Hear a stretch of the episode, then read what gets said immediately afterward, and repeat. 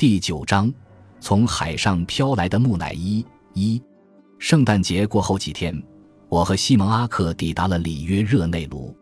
这儿的季节依然是盛夏，在机场上，一股股热浪在冲击着我们；而在此时，我们的启程的纽约则冷气弥漫，大雪纷飞。两者相比，确实是一种怡情悦性的更迭。离开纽约之前，西蒙曾给我打了电话。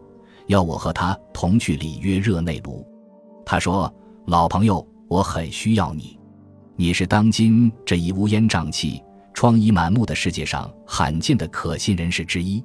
里约热内卢有恶魔在等候着你吧，西蒙？”我问道。“我们已是二十五年的挚友了。”我完全知悉他乐于对邪恶和隐秘进行探查的心理。也许他回答着：“今天早晨。”一位以前相识的律师在那儿打电话给我，谈及了当地发生的一桩触目惊心的案件，在坎波卡巴纳海滩上，发现了一具从海上飘来的木乃伊，一具木乃伊，也就是一具干尸，捆扎的紧紧的，就像埃及金字塔里的那种。是的，也许木乃伊是从海里的某一艘轮船上丢下来的。那具干尸已经非常陈旧了吗？不是一具新尸，会使人大吃一惊的新尸。死者是那位律师的当事人，在圣诞节前一天就失踪了。当时我就意识到，我一定得和西蒙阿克同去里约热内卢了。二，我的妻子谢丽得知我要在元旦以前离家时，显得百无聊赖，兴味索然。但他完全能理解我和西蒙阿克之间形影相随的深情厚谊。由于这样的一层关系，我们即使相隔几年以后，也会相聚在一起，共同奔赴遥远的某个地区。此时，西蒙专心致志于调查那些离奇的、形形色色的案件，而我则把西蒙魔术般的进行神奇侦破的过程撰写成书，交由我的公司出版。西蒙曾宣称。他已追踪了恶魔将近两千年，对于他的夸大之词，我当然不能置信，但我不得不承认，他确实是位侦破专家。你只要瞧一下他那机警的脸部表情和疲惫的双眼，你真有点相信他所说的年限呢。我们终于抵达了里约热内卢，把我们请来的那位律师是个美国人，名叫费利克斯布莱特，长得粗壮魁梧，四十开外。早在纽约的时候，西蒙就认识他了。当我问及西蒙那位律师去巴西究竟为何时，西蒙只是机灵的一笑说：“我想他准是陷入了金钱的圈子中了。当然，巴西同美国之间不曾签订过引渡条约。不管菲利克斯布莱特究属何因来到巴西，他在这儿确实干出了点名堂。他的办公室是在一座新建的大厦之中，倚窗俯瞰。”大西洋一望无际的景色尽收眼底，不远处则是一片白马的开阔地带——坎波卡巴纳海湾。这是一个异常广阔的海湾。西蒙观察着说：“那具尸体就浮在水边吗？”“是的，他倒像是被海水冲来的。”我和西蒙重新坐到了律师办公桌的对面。“请您谈谈被害者的情况好吗？”西蒙对费利克斯布莱特律师说。我对死者的情况知之甚少，他叫塞吉尔科斯培，他和其弟卢伊兹在下面的街上开了一家旅游商店，专门供应本地的陶器和手工艺品。在他们需要之时，我则为他们提供一些法律上的帮助。塞吉尔已同他的妻子离了婚，现在和他那位未成家的弟弟同住在卡农尔区的一间小屋之中。他在圣诞节前夕失踪了。但卢伊兹起初对此事并不介意。塞吉尔由于家庭的破裂，一直处于沮丧和消沉之中。他弟弟当时以为他去某处酗酒了。下面请谈谈那具尸体吧。尸体是在两天以前被海水冲到海滩的。他已全部用香油等涂抹防腐，并用捆冠的粗绳紧紧地缚住，倒像是从坟墓中挖出来的一个埃及的木乃伊。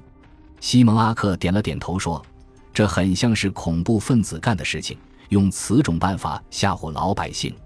在巴西，你们有否同城市游击队惹过什么麻烦呢？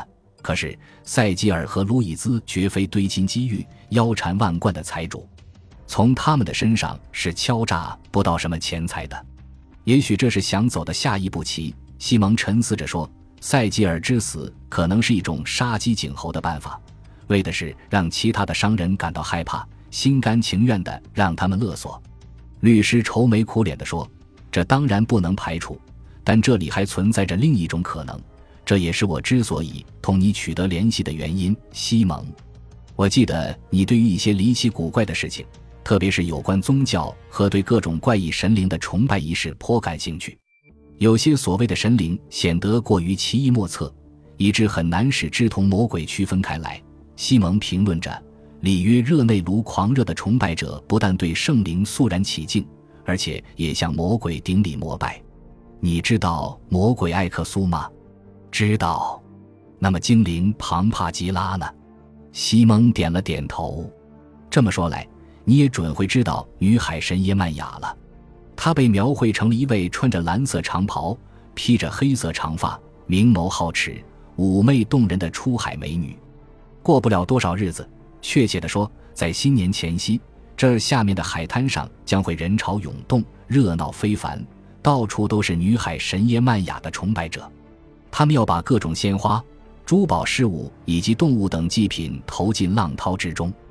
如果这些祭品被海浪卷走，这就意味着耶曼雅海神将会扶助和保护众生灵；如果这些祭品被海水冲回海滩，这准是他漠视和予以拒绝的表示。那么你就相信。那位塞吉尔科斯塔被杀了，他的那具木乃伊则作为耶曼雅女海神的祭品被丢进了海中。可是耶曼雅拒绝了。我开始思忖，费利克斯·布莱特一直长期在里约热内卢待着，故而会产生这种怪异的念头。但更令我吃惊的则是，西蒙看起来竟然一本正经地接受了这种说法。这种可能是值得予以考虑的。他赞同地说：“但请你明确地告诉我。”你对此案件感兴趣的原因是什么？他是我的当事人吗？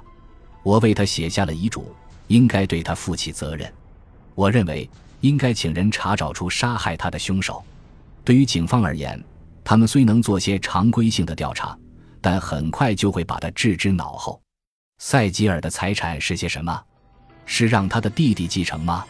无非就是小店中的一半股权而已，这值不了多少钱。在离婚协议书上，塞吉尔的住房以及手头所有的现款都已判给了他的前妻。他一直在抚养着前妻及其两个孩子。我得跟警方磋商一下此事。”西蒙果断地说。本地的警方同一位名叫马库斯·奥林斯的侦探配合查询塞吉尔被害一事。我可以为你们安排一次会见。布莱特拨动了电话号码，用葡萄牙语简略的交谈了几句。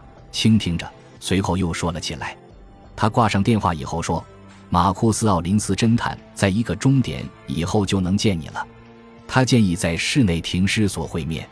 如果你能从中知悉什么，我非常希望你能及时告知。”马库斯·奥林斯说：“他会竭尽一切可能予以帮助的。那就不必包括遗体检验了。”我嘟囔着说。随后，我同西蒙一起去了停尸所。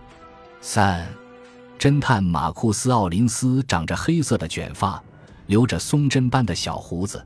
他比我所预料的要年轻得多。